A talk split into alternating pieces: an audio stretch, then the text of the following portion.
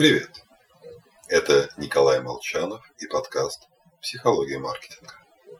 Сегодня мы с вами поговорим о том, чему учит маркетолога фильм «Особенности национальной охоты». Все мы, конечно, многогранные и сложные личности. Только разбираться в этих гранях долго и сложно. Намного проще оперировать стереотипами. Мол, в интернете все любят котиков. Легче всего использовать национальные стереотипы.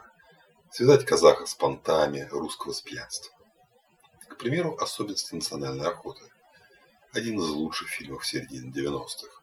В нем, по убеждению многих, действительно показаны национальные особенности. Вся эта водка, мужские разговоры и так далее. Национальные стереотипы действительно имеют место быть. Хотя, на мой взгляд, прав не Санталев, который указывает, что философ из Перу намного ближе к философу из Швеции, нежели к перуанскому дворнику. Но мужчины, неважно откуда, больше похожи друг на друга, нежели на женщину из своей страны.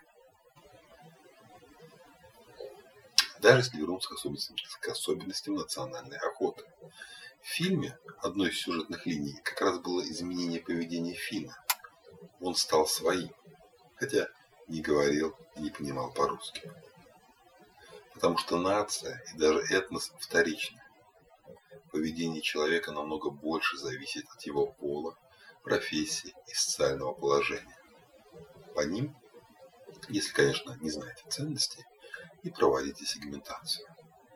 Ну а стереотипы вообще часто ошибочны. Просто для информации, в интернете не все любят котиков. Наоборот. В Инстаграм фотографий собак на 30% больше, чем котов, а аккаунтов собак-блогеров больше на 20%. Да и в Google трендах последние 10 лет популярность собак выше. С вами был Николай Молчанов. Подкаст «Психология маркетинга».